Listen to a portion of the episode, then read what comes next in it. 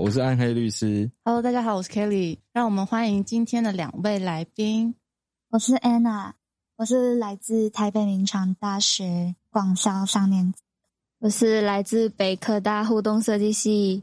四年级的诗婉。好嗯欢迎两位。欢迎，那我们今天呢是主要来谈诗婉和 Anna 两位都有男朋友，对不对？对。那两位的男朋友都是台湾人吗？我不是，我是马来西亚人。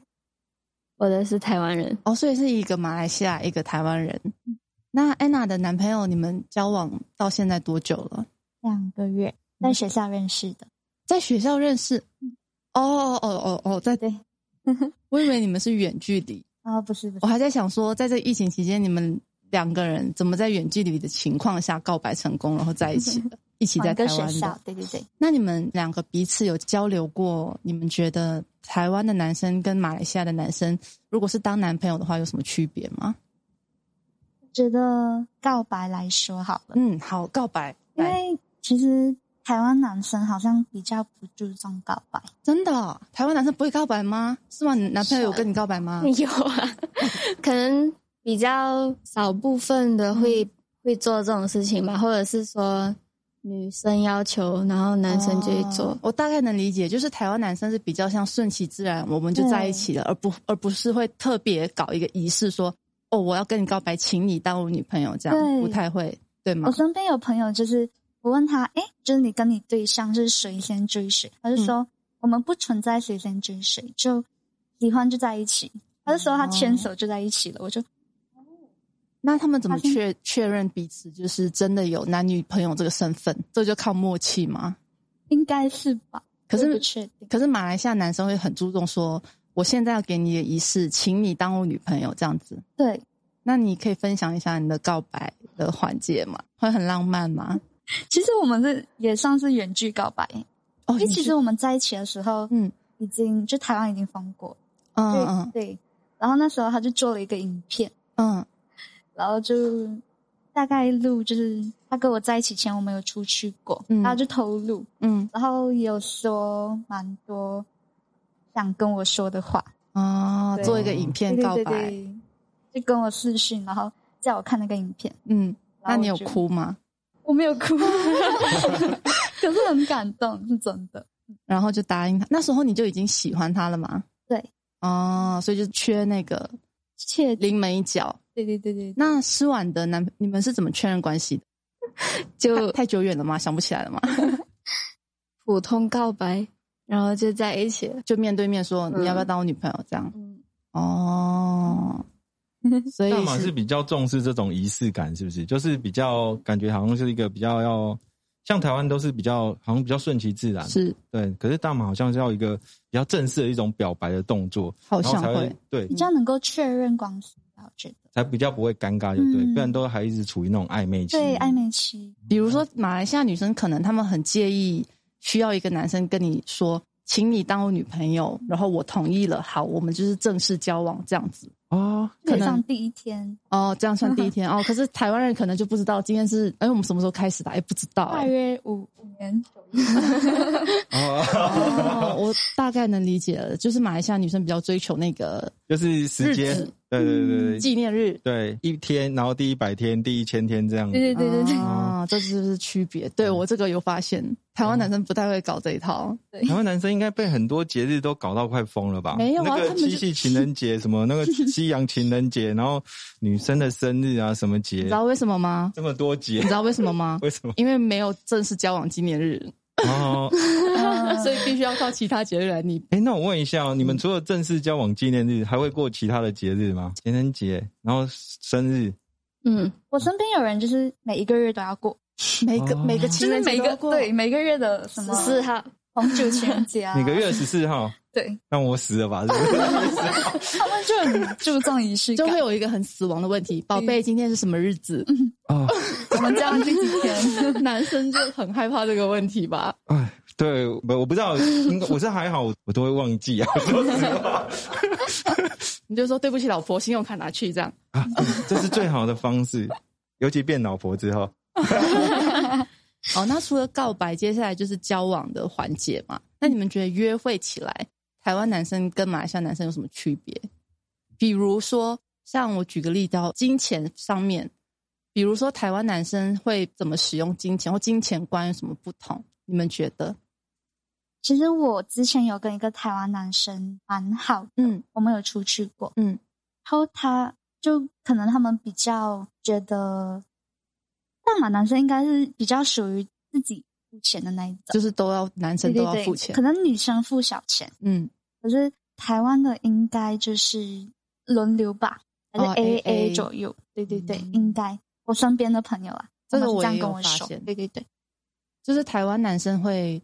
呃，也不是说台湾男生，台湾人他们会比较就是独立，就是男女都独立，女生也会觉得我不需要让你付钱，嗯所以会比较流行 AA。可是像在马来西亚的话，还是属于有一点点的大男子主义，就是男生还是会觉得哦，我是男生，我需要嗯嗯嗯付大笔的钱。哦，可能我请了你吃饭，然后你可能请我喝饮料，就是小钱，嗯对，是这样子吗？嗯，那吃完的男朋友也是我这样吗？我觉得都差不多，哦，因为怎么说我有交过马来西亚男朋友，哦，嗯，所以我觉得差别没有很大，或者是可能我自己会要要求对方，可能就是我们会轮流付，或者是说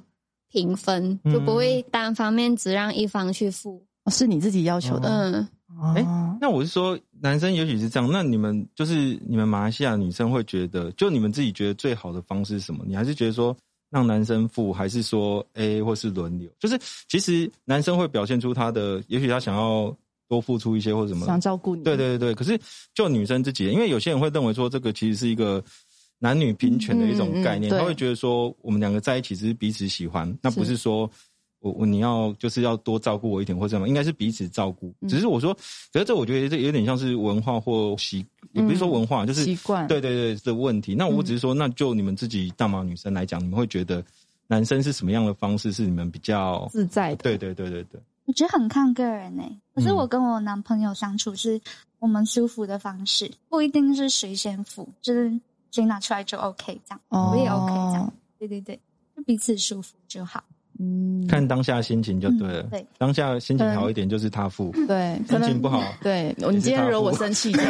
有的钱都你付 这样。不然就是他出大钱，然后可能他没有零钱，然后我就把零钱拿出来一起付，这样。哦嗯，就舒服就好。哦 OK，也是蛮自然。我相信大多数情侣都是这种相处模式吧。嗯嗯嗯。哎、可是我是说，你们大马其实有分那种，就是呃，大马的类似华人嘛，嗯算是，然后另外一个就是大马的马马来人马来人，嗯就是说在这种男女的关系的相处上会有不同吗？你们会知道吗？你因为你们应该是可以跟大马的，就是做朋友马来人，可以可以啊，对朋友可以，哦，朋友可以，可是交往的比较少，就还是是有华人跟马来人交往还是会有，但是就是比较少。哦，好像华人都会比较倾向于跟华人，马来人会倾向倾向于跟马来人这样，比较少啦。跨种族的恋爱，啊， 可是都是感觉好像都是，至少就外观上我，其实我比较分不出来那种马来人跟，就是至少我看电视嗯上好像比较没有办法特别分出来说两个有什么不同。其实蛮明显的，就是马来人的女生的话，你是看不到她们的头发的，因为他们的宗教规定，她们头发必须要包起来，只有自己丈夫能看见，所以他们会有一个很标志性的外观，就是戴头巾。哦，然后补露膝盖，哦，对他们也不能露跟手，手不能露腿，所以他们一般都会穿长袖跟长裤。哦，可以，当然会有比较年轻的，他们可能还是会露头发或露穿穿短裤、短袖，但传统意义上来说，嗯，通常都是长袖、长裤跟包头的。哦，这就是比较明显的特征。那嗯男生的话，就好像没有什么特别。他们好像要特定的节日才会戴他们那个帽子，长筒的，长长的帽子，就是我也不知道那个叫什么，对不对但是那个是伊斯兰教的规对范， 对对就对，了对那是他们宗教规范。但我不知道，我只是说像宗教的规范上，嗯大马华人有特别信仰的宗教吗？好像没有，没有特定的。有的人会信佛教、有些哦道佛教教，，嗯，然后基宗督教教，天主教都有，就是自由的。哦，那你们有跟你们另一半，就是因为宗教这件事情或是政治这件事情起过争执吗？我有，哦，真的哦、前一个，前一个台因为湾他人是吗不是他是马来西亚人，嗯他是基督教。嗯然后因为我不是基督教，我家里人都是佛教，所以嗯我就比较跟家里人。然后可能有时候就会问啊，如果以后嗯如果我不想要信基督教什么什么样，嗯会怎么办什么什么的。然后好像他们的态度会比较，可能没有很强硬要你进基督教，嗯但是他们可能会用带有说服的那种口气去跟你说，哦，以后没关系啊，什么什么，但是不确定是不是真的没关系。啊嗯嗯嗯嗯，在这里我刚好分享一个宗教的话题好了，就是毕竟是律师嘛，还是讲一下跟法律有关的。之前新闻上其实有一个案子哦，其实就是也是跟您呃，应该说配偶的一方是基督教，然后那个配偶他其实是从事在基督教学院工作，可是他不是台湾教育部认可那种呃私立学校，换句话说，简单来讲就是他的文凭不具有台湾的文凭的资格，但是他可能是国外认可的这种学校，然后可是他的配偶就不是一个，就是他基督徒配偶并不是一个基督徒，嗯可是他当时在学校应聘他去去学校当类似研究员或是副教授的时候，其实他当时还没有结婚，嗯哦是在这个过程中他才结婚。可是他嗯因为他的另外一半并不是一个基督徒，结果后来学校呢，就是一开始学校是用暗示的方式，后来甚至用明示的方式，就是希望他的配偶能够改信基督嗯教。因为他认为说，他们基督教好像他们的教义就是希望夫妻双方都应该是信基督的，嗯基督教的话会是最好的，嗯，所以他们就透过这种明示暗示的方式，可是一直没有办法去说服成功，对，嗯所以后来呢，学校就因为最主要是这个原因，就是终止了这个老师的那个教职的工作。哦后来这个老师呢，就针对这个部分就提起所谓的诉讼，对去诉讼，就是要确认说他跟这学校的这个劳雇嗯关系还在，就是学校对他的解雇是不合法的。是后来法院其实不管是说一审的法院或二审的法院，其实嗯最后面都还是认为说，因为在法律上来讲，嗯我们要终止所谓的劳动关系，要符合是台湾劳基法的规定。嗯那劳基法规定里面其实并不涉及到教义是什么，而且你我进来的时候跟你约定这个牢固关系的时候、嗯是没有所谓必须要配偶另外一半是一个教哦没有徒的、明文规对，定，那甚至这样规定的话，甚至会不会涉及到所谓在法律上来讲是不是宗教自由、嗯有没有歧视的问题，这都是另外一个规范。但是只是说就判决来讲的话，其实在台湾来讲的话，其实宗教不会是成为劳资双方解雇的一个事由，除非他们有特、哦很特别的案例，才有可能会有特别约定。所以他胜诉了。对对对，他胜诉了，是一个比较从宗教，呃，男女朋友甚至到交往过程中，宗教也许是免不了的，可是在世俗的关系上，它其实并不能够决定我们世俗法律上的关系。了解，所冲以一下，好，那提到宗教会不会影响结婚这件事情？我相信性别其实也是一件事情，因为最近台湾在推动同性婚姻平权法，对吗？